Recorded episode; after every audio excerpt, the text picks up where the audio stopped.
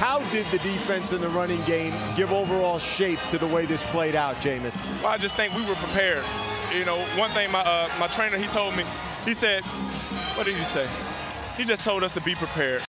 Saludos seguidores de Pase Anotación, bienvenidos a un miércoles más de podcast, un miércoles de su podcast favorito. Sabemos que, que, está, que salió en sus primeros, eh, en sus top escuchados del recuento de Spotify. Soy David Aranda, el día de hoy me, toca hacer el episodio solo dando el análisis de lo que nos dejó la semana 14, lo que nos espera la semana 15 y algunos equipos interesantes a tomar en consideración para eh, los playoffs. Ya tenemos eh, a los primeros invitados a postemporada, las Águilas de Filadelfia, ya están eh, con boleto asegurado en, post en, en postemporada. Eh, los Broncos y los Tejanos de Houston, los dos equipos eliminados hasta el día de hoy, eh, que esta semana se podrían unir un par de equipos más. Por ejemplo, por ahí Dallas eh, ganando esta semana también asegura su boleto en postemporada. Entonces, una semana 15 que, que involucra muchas cosas. El primer tema al que, al que, quiero, que quiero abordar y con el que voy a iniciar el programa es Baker Mayfield y los Rams. Un juego bastante... No, no, sé cómo describirlo, un juego interesante, lo que nos dejó el juego del jueves por la noche, ¿no? Baker Mayfield llegando con 48 horas eh, a las instalaciones de los Rams, teniendo que aprenderse el playbook rápido, ¿no? Así de, pues de, de, volada. Eh, pero como lo mencioné, en la, las personas que nos vieron en el Instagram Live, eh, es, un playbook de Sean McVay muy parecido al que manejaba Baker Mayfield en Cleveland con Kevin Stefanski. ¿Por qué? Estos dos entrenadores en jefe, bueno, hoy en día entrenadores en jefe, trabajaron en conjunto para crear la ofensiva que es el día de hoy eh, la ofensiva de San Francisco con Kyle Shanahan. Este, entonces, bueno, en ese árbol, el árbol de coacheo que, sabemos que es muy famoso en estos últimos días, estaba Sean McVay como coach de tight ends y eh, Kevin Stefanski como coach de quarterbacks. Entonces, pues bueno, algo, algo le aprendieron a Kyle Shanahan de hacer simples las, las, lecturas para los quarterbacks, de hacer simples las jugadas para toda la ofensiva. Entonces, bueno, por eso es que Baker Mayfield no tiene problemas para ejecutar una ofensiva buena en el, en el partido del jueves anterior, que sí, el, eh, las primeras jugadas que entró eh, obviamente le costaron un poquito de trabajo, sí se vio un poquito fuera de ritmo, pero conforme fue avanzando el juego y la defensiva de los Raiders se lo permitió, pum, ahí estuvo, ¿no? Un drive de 98 yardas en menos de dos minutos, sin tiempos fuera, increíble lo que hizo Baker Mayfield.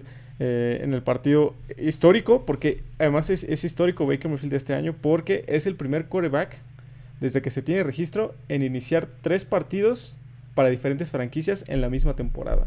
Inició con Cleveland, eh, inició el juego, eh, inició con las Panteras también y bueno, este fin de semana va a iniciar con, con los Rams en contra de los, de los, empacadores de Green Bay. Es el lunes el juego, entonces Baker Mayfield hará historia. Eh, no se sorprendan, la verdad es que Baker Mayfield es un quarterback con aptitudes, lo hemos visto desde el colegial, tampoco es un quarterback que sea que sea un desconocido ¿no? de la liga. Es un quarterback que fue seleccionado número uno overall del draft de 2018. Es un quarterback ganador del Heisman que viene de un sistema ofensivo de Lincoln Riley muy similar a, lo que es este a lo que es eh, Sean McVay. Entonces es un quarterback con cualidades que si, que si el coach Sean McVay sabe utilizarlos, lo va a explotar lo más que se puede. Y este movimiento de Baker Mayfield es muy... Eh, muy importante, la verdad a mí me, me sorprendió bastante. ¿Por qué? Porque los Rams ya están dejando ver que Matthew Stafford no entra en sus planes a futuro. ¿no? Por ahí la lesión del cuello lo afecta, sí, pero eh, pues están viendo qué, qué, les ofrece Baker Mayfield de cara a la temporada 2023-2024 y saber si eh, van a draftear un quarterback que sea el reemplazo de Matthew Stafford o bien se van a quedar con Baker Mayfield eh, en cuanto Matthew Stafford se retire para los años que, que vengan, porque pues bueno, también Baker Mayfield es un quarterback que es, eh, que, que, es joven, ¿no? Tiene, todavía tiene, todavía tiene eh, años buenos en su, en su espalda, entonces este, creo, que, creo que por ahí es eh, un poco el movimiento de los Rams, que también, recordemos, no tienen tanto dinero, entonces, por ejemplo, Baker Mayfield el día de hoy les está costando un millón de dólares, que no es nada para tener un quarterback titular. La mayoría del salario este año se lo están pagando los Browns todavía, los Browns con malas decisiones de Sean Watson, que no ha podido establecer su su, su, su, filosofía ofensiva, su esencia ofensiva de correr el balón, salir de la bolsa. Entonces los Browns un poco ahí con, con condiciones un poco complicadas. Eh, previa al juego del lunes por la noche entre los Rams y los eh, Green Bay Packers, Yo esperaría un día de campo para Aaron Rodgers. La verdad es que la defensiva por aire de los Rams es de las peores de la liga. Entonces eh, espero que tanto Matt LaFleur como Aaron Rodgers preparen el juego para lanzar. ¿no? Por ahí tienen ahí una, arma ofensiva muy importante en Christian Watson. Todavía siguen teniendo a Allen Lazard que no lo podemos descartar. A pesar de que ya no es el target principal de Aaron Rodgers, no podemos descartar un, un Allen Lazard del juego. Entonces entre Christian Watson, Allen Lazard e incluso utilizando un poco de Aaron Jones en el, en el ataque aéreo, creo que eh, Green Bay debería tener un día de campo por aire.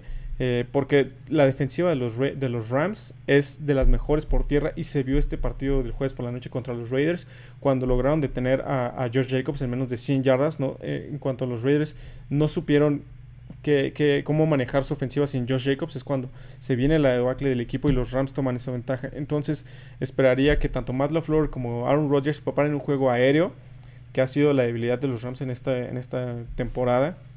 Entonces por ahí este, opciones de fantasy, si tienen a Christian Watson, si tienen a Aaron Rodgers, déjenlos. Eh, si tienen a Aaron Jones, posiblemente no tenga tantos acarreos, eh, pero sí va a estar recibiendo pases. ¿no? Por ahí Robert Tonyan también debería estar eh, recibiendo bastantes pases. Los Rams que se juegan todo otra vez. Si pierden este fin de semana, este lunes por la noche, están eliminados de la postemporada. Si ganan, todavía tienen ligeras esperanzas para poder eh, avanzar a la postemporada. Lo mismo de los empacadores, los empacadores con, con 8 derrotas. En caso de perder, están casi, casi eliminados de postemporada. En caso de ganar sus, sus, eh, sus aspiraciones a postemporadas, a postemporada están vivas. Eh, por aquí nos, nos dicen que el panadero es de otro mundo. La verdad sí tiene características muy buenas. Es un líder nato. lo hemos visto desde, bueno, los que lo han seguido desde colegial, desde Oklahoma, lo han visto, ¿no? Llegó como walk-on, un jugador sin beca a probarse el equipo. De pronto le dicen, ok, te quedaste en el equipo. Y no solo esto, te ganaste la titularidad de quarterback. Y después de eso se gana el trofeo Heisman. Es un, es un quarterback con, mucho, con mucho eh, liderazgo que, que, que el equipo lo sigue. Por ahí recuerdo mucho un juego de Oklahoma contra Kansas.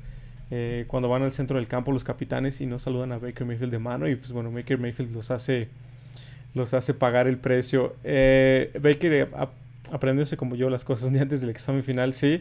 48 horas antes de, su primer juego con, los Rams en Los Ángeles, Baker Mayfield hizo muy muy bien las cosas. Eh, ¿Qué pasa tengo a Kyler Murray en el Fantasy?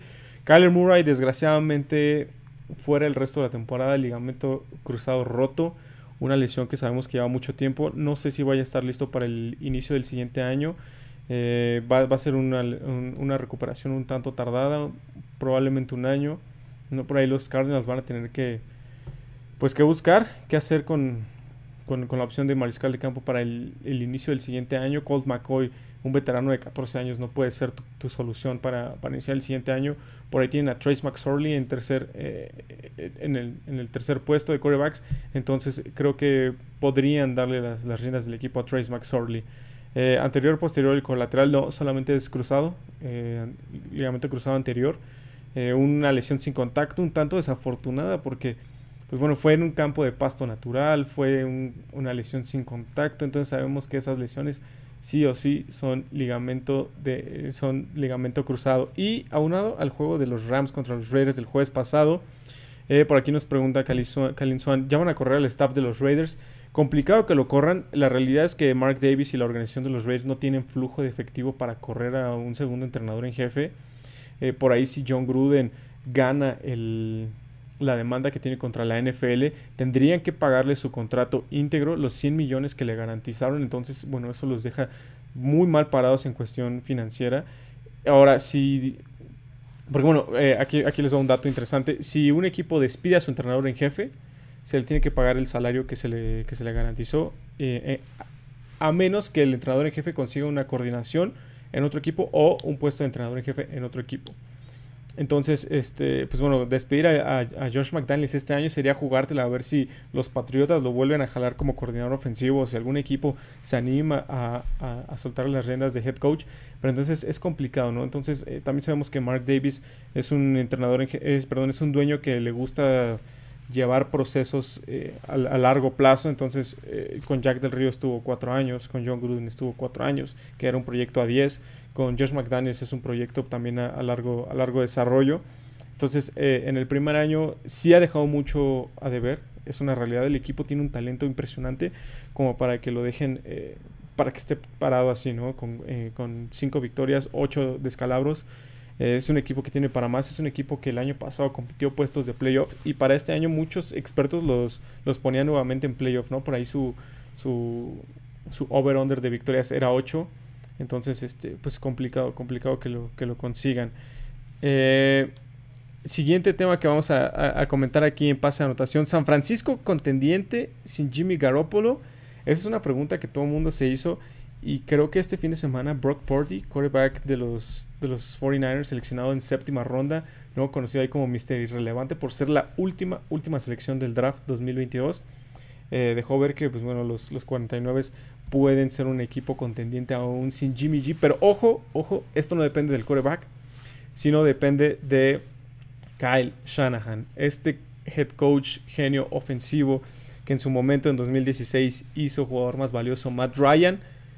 Pues está haciendo, eh, hizo el juego pasado el más valioso a Brock Purdy, ¿no? Haciéndole, eh, mandándole jugadas de, de, no tantas lecturas, de desarrollo rápido, de, deshaciéndose el balón muy rápido. Sabemos que este tipo de quarterbacks y este tipo de sistemas eh, son, son, muy, eh, son muy amigables a los corebacks, ¿no? Puedes tener un coreback que, que es ahora administrador de juego y te va a sacar el juego. Lo vimos con Brock Purdy. Que la realidad es que sus números no son tan extraordinarios. No pasó las 200 yardas. Sí tuvo tres, tres touchdowns totales, pero bueno, fue a raíz de una buena planeación de juego. Fue a raíz de unas buenas llamadas ofensivas. Y volvemos a lo mismo. Sean McVay, Kyle Shanahan, Kevin Stefanski, este tipo de, de, de entrenadores en jefe. Incluso Matt LaFleur que ha tenido algunos problemas, pero este tipo de coaches, genios ofensivos, tienen la misma filosofía ofensiva de facilitarle el trabajo al coreback para que, pues bueno, no, dependa el juego de un coreback, ¿no? Entonces, eh, eh, San Francisco sigue siendo contendiente. Para mí tienen un talento brutal en la ofensiva, incluso con la lesión de Divo Samuel. Eh, tienen a un Christian McCaffrey, tienen a un Brandon Ayuk, tienen a George Kittle, que, fácilmente pueden reemplazar y, y, distribuir muy bien el balón. Además, tienen una defensiva muy buena está siendo arropado por una de las mejores defensivas del año. De Meco Ryans, para mí, a opinión personal, va a ser head coach el siguiente año en, algún equipo que, pues bueno, necesita un, cambio de head coach. Guarden este nombre, de Meco Ryans. Muchos lo vimos jugar con los Tejanos de Houston. Es un joven, no tiene más de 35 años, entonces ya este, ser, eh, ser un coordinador defensivo en la NFL a esa edad y aparte tener unos muy buenos resultados eh, como los está teniendo de Meco Reigns en estos últimos dos años, bueno, le va a dar el salto a, head coach. Entonces, para mí, San Francisco sigue siendo contendiente aún sin, eh, sin Jimmy Garoppolo en los controles, aún sin Trey Lance en los controles. Creo que Kyle Shanahan aprendió de su derrota en el Supertazón contra los Patriotas de Nueva Inglaterra y esos, y esos detalles, esos errores que cometió los va a corregir y no va a permitir que sucedan de nuevo. Entonces, para mí, el, día, el día de hoy, 14 de diciembre, semana 15, para mí la final de la conferencia nacional van a ser los 49 de San Francisco contra las Águilas de Filadelfia y va a ser un, un juegazo imperdible. Imperdible. Y con, eso, con esto, eh, oye, y hablando de los Raiders, ¿qué onda con sus patadas de kickoff? Eh, es un tema muy interesante porque justo fuera del aire eh, yo vi el partido contra los Rams y partidos pasados y yo decía, ¿por qué ponen un holder en el kickoff? ¿No? Eh, es algo raro, es algo que no se había visto. Por lo regular los, los, kickers ponen su balón en el tee y patean, ¿no? Pero los Raiders, ojo, están revolucionando y creo que muchos equipos lo van a adoptar. Eh, la manera en que se patean los kickoffs. Y sobre todo con esta regla de que si bueno, el balón cae dentro de las anotaciones, yarda 20, sales a la 25 entonces lo que están haciendo los Raiders es que ponen un holder en el, en el kickoff. Eh, en lugar de tener el balón sobre el, sobre el tee, que es un, es, un, es un aparato circular, voy a usar mi micrófono de, de, ejemplo. Entonces el, tee, el, el, balón queda dentro del, del, del tee circular. ¿no? Lo que están haciendo los Raiders es ponerlo en la orilla, o sea, no, no adentro del tee, y con el holder sujetando el balón así, de esta manera, para que bueno, el, el balón tenga cierta inclinación. Y Daniel Carson le está pegando dándole muchísimo aire, muchísimo hang time y colocando el balón adentro de las 5. Esto para que los equipos especiales de los Raiders lleguen inmediatamente a taclear y se ha visto. Eh, las ofensivas de los otros equipos han iniciado dentro de su yarda 20 la, mayoría de las veces. Eh, mejor de la idea es que de todos modos no, no es, complicado, ¿no? Este, hacer, hacer la simulación. Este, pero el 85% de las patadas de kickoff de los Raiders están dentro de la yarda 20. Entonces, eh, creo que muchos equipos van a empezar a adoptar esas patadas que están, que están haciendo los Raiders. Y es interesante. Por ahí voy a, voy a publicarles un video en, Instagram de, qué es lo, que estoy hablando para que lo puedan ver. Y ya más gráfico, más, más de ladito.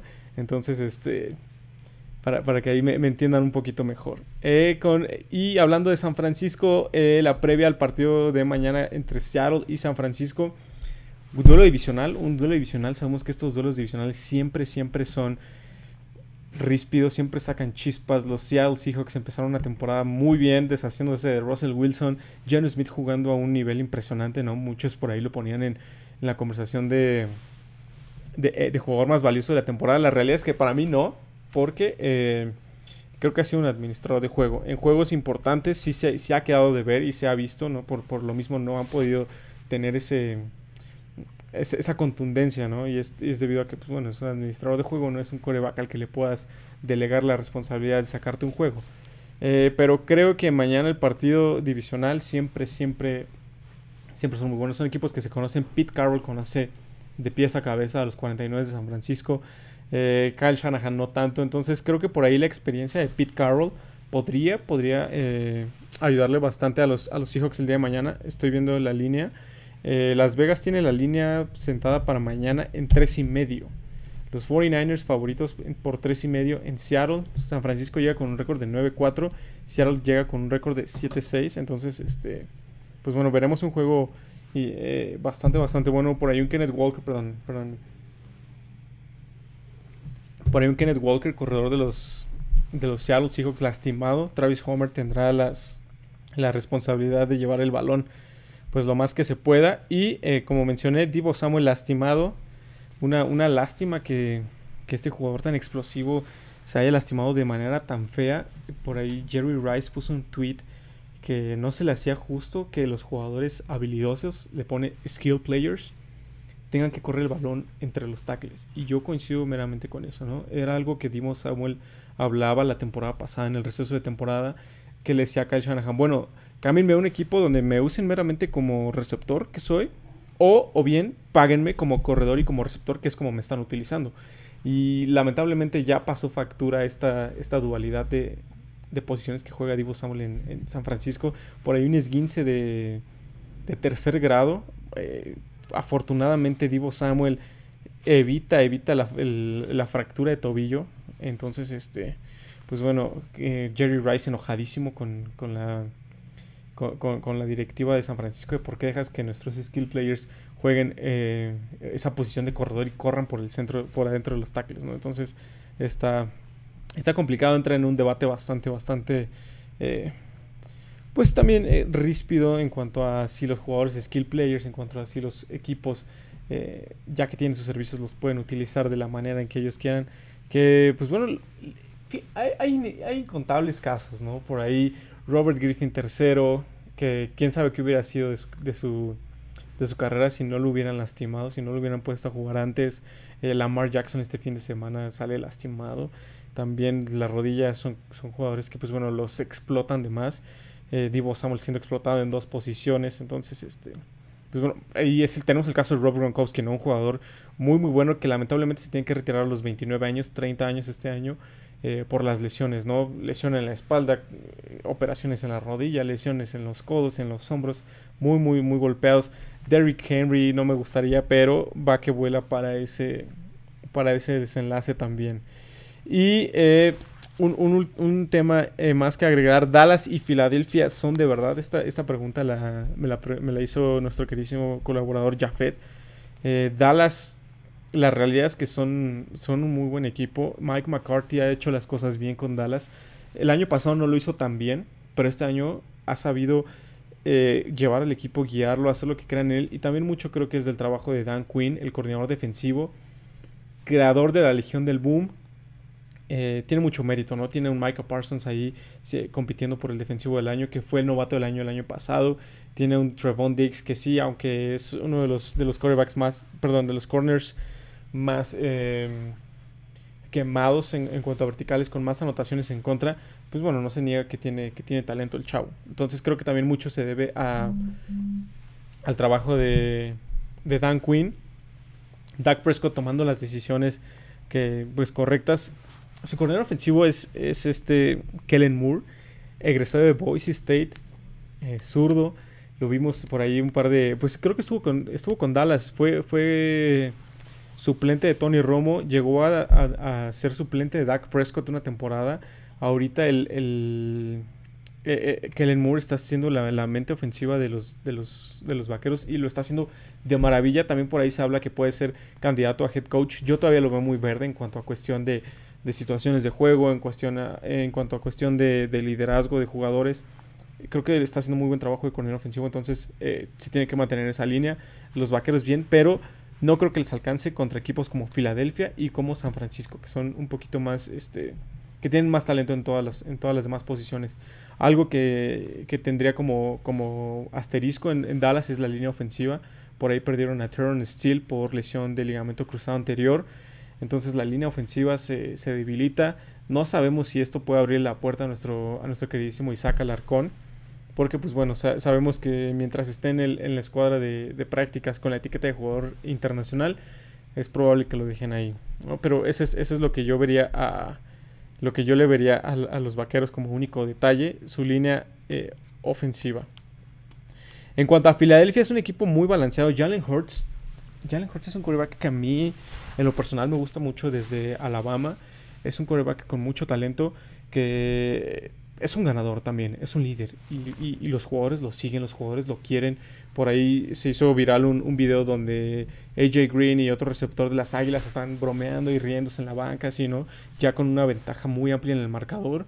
Y Jalen Hurts sentado, enfocado en lo, en lo que va a hacer, pensando en su siguiente drive, o sea, no involucrándose en el relajo, no cayendo a esa parte de relajo con sus compañeros, pero sí guiándolos y diciéndoles, oigan, eh, es, hora de juego, vamos a ejecutar bien y lo vamos a hacer bien. Jalen Hurts lleva dos temporadas seguidas con más de 10 touchdowns terrestres. En Alabama lo vimos, eh, demostró el talento que tiene. Tenía en la banca a Tua que por, eh, por razones del destino Nick Saban lo banquea en el campeonato nacional. Tua Bailoa llega, gana el campeonato nacional. Es cuando Jalen Hurts se transfiere a Oklahoma y ahí pues, hace una, temporada increíble también en Oklahoma. Entonces, eh, Jalen Hurts es un quarterback que él sí te puede cambiar el ritmo del juego. ¿Por qué? Porque sabe utilizar sus piernas cuando tiene que. Cuando tiene que lanzar, pues lanza el balón y, ha puesto unos pases que tú dices quirúrgicos, ¿no? Precisos, justo donde tienen que estar. Eh, lo, comenté aquí con Marino en algunos, en algunos episodios. Tenía que ser arropado con talento a la ofensiva. Le trajeron un AJ Brown, que es un receptor 1, que puede tener eh, doble cobertura y eso, bueno, le abre, le abre las. Este, le abre las ventanas a los demás receptores, por ahí un Quest Watkins, por ahí incluso a Boston Scott del segundo corredor, ¿no? que, lo, sabemos que lo entran, eh, lo, meten justo para estas situaciones de pases pantallas, pases cortitos, válvulas de escape. Entonces, este, Jalen Hurts, ojo, porque puede ser un quarterback eh, un coreback del futuro. Me refiero a, a, que, a que va a ser un referente de tanto de la conferencia nacional como de la NFL, como de las Águilas de Filadelfia. Ya los fanáticos lo adoran. Eh, lo que está haciendo Nick Siriani con Jalen Hurts es increíble porque le está delegando la responsabilidad necesaria. No, no toda la responsabilidad, no todo eso. Y, Jalen Hurts está respondiendo como solo, como, como solo él sabe. Eh, por aquí nos preguntan, ¿Jalen Hurts o Patrick Mahomes? Complicada, difícil comparación. Eh, creo que me quedo más con Jalen Hurts. Sinceramente, Patrick Mahomes le ayuda mucho el sistema ofensivo. Es algo que yo quiero ver en el futuro, ¿no? Cuando Andy Reid se retire, cuando Eric viene y se vaya a otro equipo. ¿Qué va a hacer Patrick Mahomes con otro coordinador ofensivo? Tal vez le pueda pasar el caso de Russell Wilson, ¿no? Que no está, que no está llegando a, lo que se esperaba hacer. pero Jalen Hurts lo ha demostrado, lo demostró con Alabama, lo demostró con Oklahoma y lo está demostrando con las Águilas de Filadelfia. Entonces eh, es un quarterback que tiene como más, más background para decir, hey, estos son mis números, soy de verdad. Y entonces, bueno, para mí, personalmente, David Aranda, la final de la conferencia nacional va a ser San Francisco contra, en contra de Filadelfia. Y bueno, seguidores, con esto cerramos el tema de NFL eh, para el día de hoy eh, Jafet me pidió que hablara sobre el nombramiento de Diana Flores, la quarterback de la selección nacional mexicana de flag football, como coordinadora ofensiva del equipo de la conferencia americana. Eh, Peyton Manning, head coach, Diana Flores, coordinadora ofensiva, y Ray Lewis, coordinador defensivo, para esto, este nuevo formato de, Pro Bowl, que va a ser un juego de flag, precisamente, un juego, un juego de tochito, como lo conocemos. Y es, es increíble cómo Diana Flores tiene su nombramiento. Eh, muchas felicidades, Diana, lo mereces, creo que has trabajado lo que se debe y hasta más, muchísimo más. Eh, orgullo de, de los Borregos Santa Fe. Eh, y bueno, es un referente histórico, ¿no? De aquí para adelante, para lo que venga para el flag football en México, es un deporte que ha tomado mucha importancia a nivel nacional, a nivel mundial. Por ahí se, se habló con el Comité Olímpico de volverlo deporte olímpico para los Juegos de, de Los Ángeles 2028, me parece. Eh, creo, que, creo que el flag football va eh, en muy buen camino. Diana Flores es una embajadora excelente que ha estado haciendo trabajo de la mano con con, Roger Godell, con toda la gente de la NFL para, pues, bueno, precisamente tener este apoyo de, la NFL y llevarlo al Comité Olímpico para decirles, hey, el flag football está tomando mucha importancia en todo, todo el mundo, es un deporte competitivo, es una disciplina muy bonita, muy parecida al fútbol, e incluyalo, ¿no? Entonces, este, veremos cómo lo, cuál va a ser el desempeño de, de, Diana Flores. La verdad es que va a tener un equipo repleto de, de talento, ¿no? Por ahí se, yo creo que su receptor uno va a ser Tyreek Hill entonces, este, pues bueno, creo que simplemente va a tener que ponerle el balón 100 yardas lejos a Tyreek Hill y, lo va, lo va a sostener. Pero, pues bueno, creo que va a ser un trabajo excelente. Eh, va a planear el juego de manera excelente y estoy seguro que se va a llegar, la, conferencia americana se va a llevar los juegos, el, juego de flag en el Pro Bowl 2023, así que no se lo pierdan. Este, Diana, otra vez muchísimas felicidades, muchísimas felicidades a los Borregos Santa Fe, a toda la comunidad del flag football, que pues bueno, el deporte está creciendo, nos están volteando a ver y va a ser muy muy importante en un futuro. Eh, pues bueno, seguidores de Pasa Natación, muchas gracias por estar aquí el día de hoy, por estar presentes en la transmisión, por permitirme eh, hablar un poquito de fútbol con ustedes, a pesar de haber, sido solo yo, de no haber tanto debate entre Iván, entre Jaffer y yo. Pero, pues bueno, me, como, como siempre a mí me encanta, me encanta este hacer este programa. Me encanta estar con ustedes, que me, que me, que me pongan ahí en el chat sus, sus, eh, sus, observaciones, sus preguntas y todo lo que sea. Eh, nos vemos el día de mañana. No, mañana no. Eh, estamos, estamos un poquito ocupados. El día domingo para el juego de, para el juego de la noche. transmisión en vivo, no se la pierdan. olvidé quién juega el domingo por la noche. Perdón, perdón. Domingo por la noche, Nueva York contra Washington, Commanders. Eh, para mí se lo llevan los Commanders el día, del el día domingo. Entonces vemos el día domingo para el live, no se lo pierdan, va a estar buenísimo. Eh, por ahí eh, los voy a, les voy a dejar el, el, video que les prometí en el Instagram sobre el kickoff de los Raiders. Y saludos a todos, saludos a Eric, saludos a, a, Megan, saludos a Saraí, saludos a Kalin Swan, saludos a, a, todos los que nos, nos sintonizaron. Y nos vemos la siguiente semana.